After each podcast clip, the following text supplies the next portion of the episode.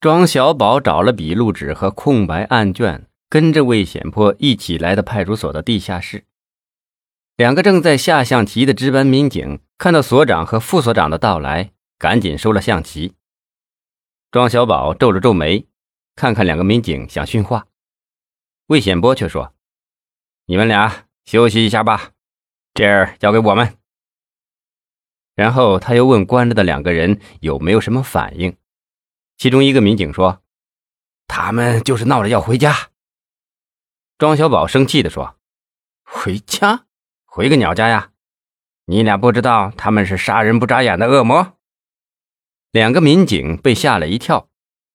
魏显波说：“把他们从铁笼子里押出来，然后你们上去休息吧。”两个民警小心翼翼地把那两个人押了出来。庄小宝说。把他们的衣服都给剥光，捆到椅子上，要牢一点，不然还要行凶的。另外，把这里的灯泡换大的，不然会把人冻坏了。两个民警按照庄小宝的吩咐做完，就退了出去。魏显波一口气抽了几根烟。庄小宝把地下室的大灯全打开了，室内亮如白昼。两个被冻得发抖的男人眼睛都睁不开。庄小宝坐到他们对面的椅子上，刚想讯问，魏显波走过来，小声地说：“我看还是先把他们分开好，一个一个的审。”庄小宝正想动手给一个瘦一点的松绑，魏显波又说：“你就别动手了，别被他咬着。”说着，掏出手机给赵伟打电话。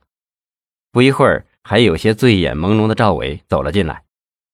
魏显波小声地说：“小赵啊。”这两个可是杀人犯，你把那个瘦子先关回铁笼子里，然后回来做笔录。庄副所长负责审。赵伟给瘦男人解了绳子，让他穿好衣服，再把他押了回去，然后回到庄小宝的身边坐下，当起了记录员。这时魏显波的手机响了，他赶忙借机说道：“啊，你们俩辛苦一下，抓紧时间审，我有点事，一会儿就回来。”说着，他走了出去。不知是天太冷，还是光线太强，那个稍胖一点的男人脸色显得灰白，神情木讷，眼神呆滞。他被结结实实的绑在椅子上，面对着庄小宝和赵伟，却熟视无睹，眼睛深处是一片的空洞。庄小宝叫了好几声他的名字，他才慢慢的回过神来。庄小宝开始审讯，姓名。对面传来木然的声音：“陈向阳。”庄小宝厉声的问：“年龄？”“四十三岁。”“你知道我们为什么把你关到这儿来吗？”陈向阳疑惑的看了看庄小宝，摇摇头。庄小宝提醒道：“好好想想，你上次交代的问题不彻底，我看不可能就是那些偷偷摸摸的事情。”陈向阳哀求着说：“大哥，我真的没犯其他的事儿，这真的，你要相信我呀！”庄小宝大声的喝道：“你不老实是吧？我看你是不见棺材不掉泪啊！”陈向阳低下头，就牙关紧咬的不说话了。庄小宝一下子火了起来，他站起身，脱下一只皮鞋，走上前，劈头盖脸的打向陈向阳的脸。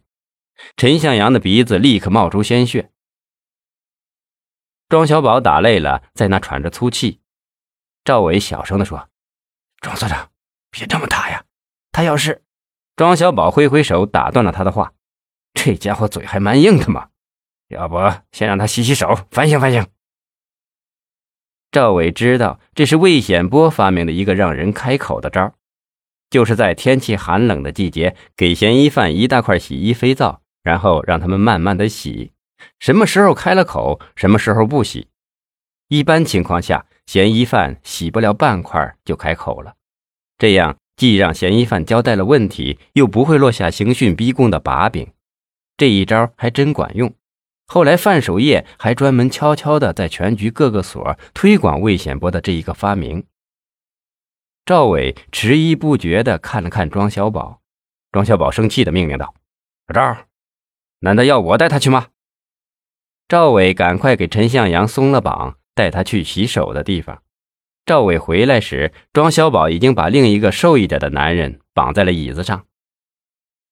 庄小宝说：“小赵，快来记录，再审审这个家伙。”赵伟坐回原来的位子，庄小宝又开始了新一轮的审讯。姓名：一个沙哑的声音。石兴良。年龄：三十七岁。庄小宝破口大骂：“狗日的，你石兴良！你知道我们为什么把你关到这儿来吗？”不就是我们到市政府上访占用我们土地的事吗？妈的，你还嘴硬！你和陈向阳一起偷东西不叫事吗？你和他一块抢劫一个叫小敏的三陪女不是事吗？石兴良大叫冤枉啊，喊道：“天哪，我们什么时候做过抢劫的事啊？”庄小宝一听，就又脱下一只皮鞋，举起皮鞋上前，对着光了上身的石兴良一阵暴打。不一会儿，庄小宝的那皮鞋上到处是血，石兴良已是遍体鳞伤。他一边呻吟着，一边喊冤枉。这时，魏显波拎着两瓶五粮液和一包东西走了进来。他递给庄小宝一张女人的照片，小声地说：“照片上这个人就是小敏，你让他俩好好看看，一定要想办法让他们开口承认。”庄小宝低声的骂道：“这两个狗日的嘴太硬了，让他们承认太难了。”魏显波恶狠狠地说。是不是你下手太软了？你下手再狠一点，我就不相信他们是铁人王金喜。魏显博说着，外面有人大声的疾呼：“警察大哥，我交代，我坦白，你们快饶了我吧，我冻得快不行了。”庄小宝笑了笑：“魏哥，你发明的这洗手还真管用，这么一点时间就让他吃不消了。”魏显博得意的说：“你好好学点吧。”软的硬的要一起用，我就不相信他们真不开口。说着，他打开了一瓶酒，倒进了两个杯子里，然后打开纸包，里面是一只烧鸡和一些牛肉。